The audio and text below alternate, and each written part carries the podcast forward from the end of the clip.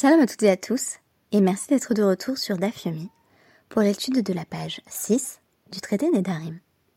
À l'occasion de la préparation de ce DAF, j'ai eu l'occasion de réécouter la quasi-intégralité du célèbre opéra de Mozart, Don Giovanni. On est encore vers le début du premier acte lorsque Leporello, serviteur de Don Giovanni, explique à Donna Elvira que celui qu'elle prenait pour son époux légitime n'est en réalité qu'un vil séducteur. C'est l'air qui se nomme, dans l'opéra, Madamina il catalogo è questo. Voici en effet le catalogue des conquêtes de Don Juan, qui n'a de cesse que de tromper toutes les femmes qu'il a séduites. 640 femmes en Italie, 231 en Allemagne, 100 en France, 91 en Turquie, mais c'est en Espagne que ces exploits se sont multipliés, puisque c'est en Espagne qu'il en a mille traits. 1003 conquêtes. Pourquoi ai-je pensé à cette chanson, somme toute, assez comique? Eh bien parce qu'il est de nouveau question, dans notre dev du jour, des yadotes, des formes abrégées, qui vont venir signifier une intention que l'on aurait pu exprimer avec plus de mots si l'on avait voulu détailler et être parfaitement explicite. Nous avons déjà évoqué le concept des yadot nedarim, des formes abrégées qui étaient susceptibles de créer un vœu et donc de conditionner un engagement, quand bien même on n'a pas été extrêmement clair dans la formulation de ce vœu. En d'autres termes, le vœu est comme incomplet, mais cela fonctionne. Notre Guémara va aujourd'hui se poser la question de l'application du concept de yad, c'est-à-dire de déclaration incomplète, au domaine des kiddushin, c'est-à-dire au domaine des fiançailles à la qui ont déjà quasiment le statut d'un mariage. En effet, imaginez que Shimon fait sa demande en mariage à Léa. Il lui dit, voilà, Léa, veux-tu m'épouser? Il prononce la formule rituelle, qui n'est d'ailleurs pas celle-ci. Elle dit oui, et il se tourne ensuite vers la meilleure amie de Léa, Rachel, et lui dit Et toi? Sous-entendu, et toi, veux-tu aussi m'épouser? On aurait donc affaire à une forme de yad, de euh, demande en mariage, des plus surprenantes, mais également de demande en mariage incomplète. Imaginez que Rachel se prête au jeu et dise Pas de problème. Est-ce que les fiançailles fonctionnent? La question, soit dit en passant, va également être posée au sujet de la possibilité de euh, offrir la PA, c'est-à-dire le coin du champ, quand on veut donner la tzedaka aux pauvres. Est-ce qu'on a besoin d'une déclaration euh, pleine et entière, d'une déclaration totalement intelligible, ou est-ce que euh, des fragments de phrases pourraient suffire? À quel point a-t-on besoin de clarté en matière de kiddushin et de PA je vais notamment me concentrer sur le cas des Kiddushin puisque c'est absolument fascinant. On peut observer dans un premier temps qu'il y a des similarités peut-être de surface entre Kiddushin et Nedarim, mais aussi des différences. Tout d'abord, il est vrai que dans Kiddushin comme dans Nedarim, à la fois quand on se fiance et quand on prononce un vœu, il y a quelque chose qui passe par le langage et qui est partiellement ou totalement performatif. Le neder, c'est ce langage qui engage, qui fait qu'à partir du moment où je dis, par exemple, si c'est pour m'interdire un objet, que cette tablette de chocolat soit désormais Ekdesh pour moi comme un korban, qu'elle soit sanctifiée, je n'y ai plus accès. Donc le vœu va induire une séparation, notamment dans le cas du Neder Issour où on s'interdit l'accès à quelque chose ou, comme je l'avais évoqué à travers le Davdir, à quelqu'un. On peut s'interdire de euh, profiter de quoi que ce soit qu'une personne puisse notamment nous préparer. Et euh, le cas qui était évoqué à travers le Davdir, c'est euh, une déclaration par laquelle, si toutefois elle est complète, on peut s'engager à ne plus rien consommer qui soit préparé par une personne avec laquelle on est en bisbille. Mais dans l'une des interprétations des propos de Shmuel qui étaient présentés dans notre dev d'hier, on pourrait tout simplement dire euh, je suis séparé de toi ou je suis dans une relation de vœu vis-à-vis de toi, tout simplement pour mettre des distances vis-à-vis d'une personne et affirmer qu'on ne souhaite plus euh, rien avoir à faire avec cette personne. Donc ça pourrait aller au-delà euh, du simple cadre alimentaire. Donc ça, ce sont certaines des modalités du neder. Le neder s'active dès le moment qu'il est prononcé, et même s'il est prononcé de façon euh, incomplète, selon l'avis des chachamim. Dans les kiddushin, on a également une part de performativité à travers l'acte de langage, mais tout d'abord, euh, les kiddushin ne fonctionnent que s'il y a effectivement euh, voilà, transfert d'argent, contrat et, bien entendu acceptation de l'épouse. Donc la question qui va être posée, c'est est-ce que ici le yad suffit? C'est-à-dire est-ce que ce qu'on appelle euh, le, manche ou lance, c'est-à-dire une déclaration incomplète, suffit à être marié? C'est précisément la question de Rav Papa, Yesh Yad Kiddushin Olo. Notons que la question ici, comme vont le préciser les Tosafis dans le commentaire de Tosfot, ce n'est pas tant est-ce qu'une personne peut se faire comprendre, faire une déclaration d'amour avec très peu de mots ou avec des déclarations euh, tout à fait lacunaires, mais plutôt est-ce que si par exemple un couple se comprend très bien, imaginez un homme qui s'avance euh, auprès d'une femme et lui dit simplement toi. Elle le regarde dans les yeux, elle a très bien compris qu'il l'a demandé en mariage et elle dit oui. Très bien. Euh, est-ce que ça peut être considéré comme des kiddushin du point de vue légal.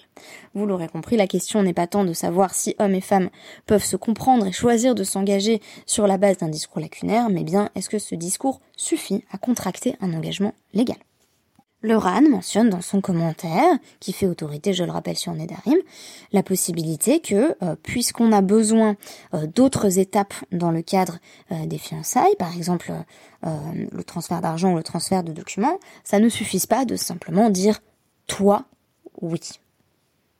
Par ailleurs, on pourrait dire précisément en sens inverse, comme le suggère Rabbi Abraham Minahar, que puisque il y a d'autres marques, d'autres actes, d'autres rituels qui viennent suppléer à l'acte euh, de fiançailles, notamment euh, le fait qu'on va établir un, contrat, le fait qu'on va transférer de l'argent, le fait que euh, la fiancée va recevoir, accepter un objet dont il lui est fait don, peut-être que le langage prend une part assez secondaire et par conséquent qu'on pourrait se contenter de yadot, c'est-à-dire d'un langage qui est pas très clair, pas très explicite. Par exemple, si euh, le fiancé n'avait à dire que le toi que j'évoquais tout à l'heure. Alors Echiname nous demande l'Agmara à quoi ressemble euh, cette idée de déclaration incomplète en matière de fiançailles ou de mariage? La Gemara n'est pas partie sur le scénario très romantique que j'évoquais à l'instant d'un homme euh, qui vient dire simplement toi à une femme, mais vous allez voir que c'est pas loin, simplement c'est plus euh, Don Giovanni que, que romantique. Euh, donc on nous dit Ilema euh, de Amarla Leisha Hareat Chetli. Donc c'est le cas d'un homme. on pourrait dire en tout cas que c'est le cas d'un homme qui est allé voir une femme avec qui il souhaite s'engager et il lui a dit Hareat Chetli, te voici sanctifié à moi. Donc il lui dit pas veux-tu être ma femme, il lui dit euh, tu es euh, par la présente euh, sanctifié à moi. Qu'est-ce que ça veut dire être mes coups d'échette? Ça veut dire en fait être séparé. c'est-à-dire que désormais, elle ne peut plus avoir de relations sexuelles qu'avec cet homme en tant que mes coups d'échette. Donc c'est la même logique, si vous voulez, que dans le vœu, où quand on dit qu'on est ménoudar vis-à-vis de quelqu'un, on est dans une relation de vœu, c'est comme si on se sanctifiait vis-à-vis de cette personne, et se sanctifier ici, c'est se distancier, se séparer. Donc, ce premier homme a fait cette déclaration à sa première épouse, Ve'amar les raverté, Ve'atnami. Et il dit à sa copine, je t'épouse aussi. Littéralement, toi aussi. Ça, c'est évident pour la Gemara que ça, que ça fonctionne comme kidushin. Parce qu'il a dit toi aussi, et euh, rien n'est laissé au hasard, on comprend très bien qu'il la demande en mariage également. Il suffit qu'elle dise oui pour qu'on ait affaire à un double mariage. Et là, de Amarla, En réalité, le cas dont on nous parle de Yadot, de déclaration qui n'est pas vraiment explicite, qui est peut-être un peu ambiguë, c'est plutôt un cas où il a dit à la première femme, te voici sanctifié pour moi, donc en gros t'es ma femme, ve Amarla le ve'at. Et il a dit à son ami, et toi? euh, mi amrinan ve'atnami. On pourrait comprendre que, euh, il a dit à Marley, les il a dit à son ami, bah toi aussi, tu es ma femme. Ve tafsiba kidushin le auquel cas, pour peu qu'elle accepte, il y a effectivement euh, fiançailles avec la deuxième femme, la copine de la première, je sais pas si elles vont rester copines longtemps, mais c'est une autre question. Odilma ve Ou est-ce qu'il est simplement en train de dire Ve'at, sois témoin du fait qu'on est en train de se marier, Ve'at Razai, tu le vois bien. Euh, ce qui pourrait signifier, bah voilà, regarde, j'épouse ta copine. Donc, Amarle la Chavarta, auquel cas c'est ça qu'il essaye de dire à sa copine, Velota Siba Kidushin Bechaverte, auquel cas évidemment il n'a pas l'intention d'épouser la copine.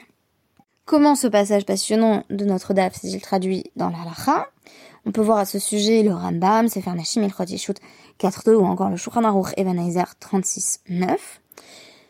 Ici, le cas qui est réimaginé par les sources alariques, c'est le cas d'un homme qui a dit euh, à une amie à lui, euh, bah voilà, tu es euh, donc tu me représentes euh, légalement.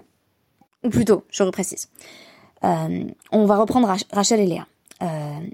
Rachel a désigné Léa comme étant sa c'est-à-dire que elle, elle est l'envoyée de Rachel pour dire oui ou non à la demande en mariage de Shimon. Donc Shimon voit Léa arriver. Et euh, il dit bon, arrête mes coups de châtelier, ça c'est pour Rachel, ok, je voulais épouser Rachel, tu es sa représentante légale, est-ce que c'est bon? Et elle dit oui, oui c'est bon, elle a dit oui, euh, je suis là pour transmettre son oui. Et ensuite, Shimon se rend compte que Léa est encore plus belle que Rachel qu'il avait intention d'épouser au départ, et il dit, et, toi d'ailleurs, ça te dit euh, Et auquel cas, elle peut lui répondre là encore oui ou non. Mais imaginons qu'elle dise oui. la question c'est est-ce que du coup ils sont fiancés ou pas? Eh bien, ça débouche sur un safek. Sauf que un safek, un doute, on sait pas exactement quel est son statut marital en fait à, cette Léa qui a dit oui euh, à un simple veat et, toi? Euh, eh bien, euh, c'est un safek qui va aller les khumra parce que c'est des harayot. Qu'est-ce que ça veut dire? Que comme il y a des relations interdites qui se jouent ici, c'est-à-dire que si Léa est véritablement mariée parce qu'elle a dit oui à veat, alors en réalité, elle ne peut avoir de relations sexuelles avec aucun autre homme, et si elle le fait, c'est de l'adultère. Alors on va exiger de Shimon que s'il n'avait pas vraiment l'intention euh, d'épouser euh, Léa, il lui donne un get, euh, un acte de divorce, de manière à clarifier la situation. Donc apparemment, on pourrait effectivement se fiancer même sur un malentendu, puisque ici, le ve'at, on n'est pas exactement sûr, on avait dit qu'il pouvait signifier deux choses, soit « et toi, ça te dirait de m'épouser », ou alors et toi, qu'est-ce que t'en penses de, de ce mariage, qui serait en l'occurrence plutôt le mariage entre Shimon et Rachel Alors même qu'apparemment, il n'avait pas l'intention de signifier qu'il souhaitait l'épouser dans l'un des deux scénarios, il doit quand même lui donner un guet pour faire en sorte d'être absolument sûr que euh, n'y a aucun résidu de mariage dans cette situation. Alors pourquoi est-ce que finalement on suggère que le YAD, donc la déclaration incomplète, est susceptible de fonctionner, d'être opérante et par conséquent euh, de faire en sorte qu'il y ait véritablement Kiddushin. Pourquoi est-ce que le Yad fonctionne en matière de Kiddushin comme en matière de euh, Nedarim? Eh bien, sans doute parce que il y a euh, une corrélation entre l'acte de Kiddushin qui va rendre euh, une femme bon, d'échette et le Neder qui rend quelque chose Ekdesh. Vous remarquerez qu'on a exactement la même racine. Donc, quand je rends au départ euh, un objet Ekdesh par un Eder, je le sanctifie pour le temple. C'est-à-dire que je peux plus l'utiliser pour rien d'autre. Alors, je veux pas trop vite filer la métaphore et l'appliquer à une femme en disant qu'une femme qui émet coup d'échette ne peut être utilisée pour plus rien d'autre, mais concrètement, c'est, ce que dire Ekdesh, c'est l'exclusivité de purpose. C'est-à-dire que euh, une chose n'a plus qu'une désignation. Il n'y a plus qu'un contexte possible d'utilisation pour l'objet ou la personne X ou Y. Donc il n'y a plus qu'une possibilité de conjugalité pour cette femme quand elle émet coup d'échette, il n'y a plus qu'une possibilité d'utilisation de cet objet quand il est Ekdash, et c'est le don au Bet c'est-à-dire au temple. On touche donc à un autre élément important du sémantisme commun entre les vœux et les lois des fiançailles. Donc je disais, euh, pour les vœux, on avait cette parole totalement performative, et on n'a pas exactement ça dans les Kiddushin.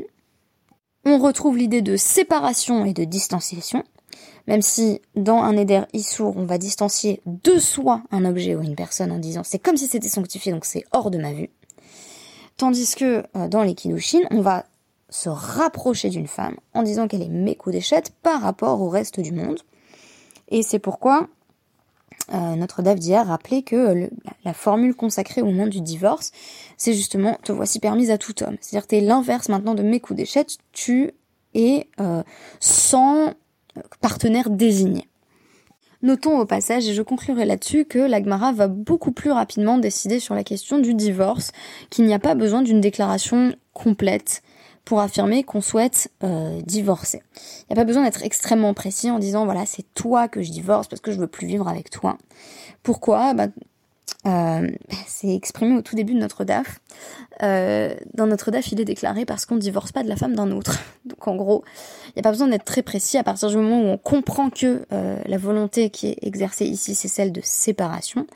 On n'a pas besoin d'être extrêmement précis dans son langage. Pour les Kiddushin, on a vu que c'est partiellement vrai. C'est-à-dire que le langage peut effectivement être elliptique. On peut dire et toi aussi pour dire je t'épouse. Mais et toi ne suffit pas nécessairement, mais donne lieu à une situation de doute qui implique qu'on fait comme si la femme avait été épousée, de sorte qu'on va exiger un get, un contrat de divorce pour pouvoir la libérer.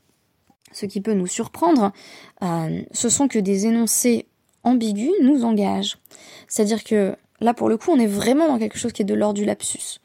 Euh, alors que je parlais de lapsus euh, dans mon premier podcast sur Nedarim, en réalité, il s'agissait plutôt de formes dérivées d'un même mot qui viennent exprimer la même chose. Alors que là, euh, l'homme a simplement dit quelque chose qui est assez ambigu, qui pourrait être mal interprété. Et on va faire en sorte que cette interprétation euh, l'engage et l'oblige à donner un contrat de divorce. Donc même euh, des formes de parole qui sont extrêmement embryonnaires, qui sont vraiment des, des germes de parole, des propos incomplets, imparfaits, lacunaires, fragmentaires, tout cela reste source d'engagement, ne serait-ce qu'en vertu du doute. Merci beaucoup d'avoir partagé cette réflexion avec moi et je vous donne rendez-vous demain pour une nouvelle étude.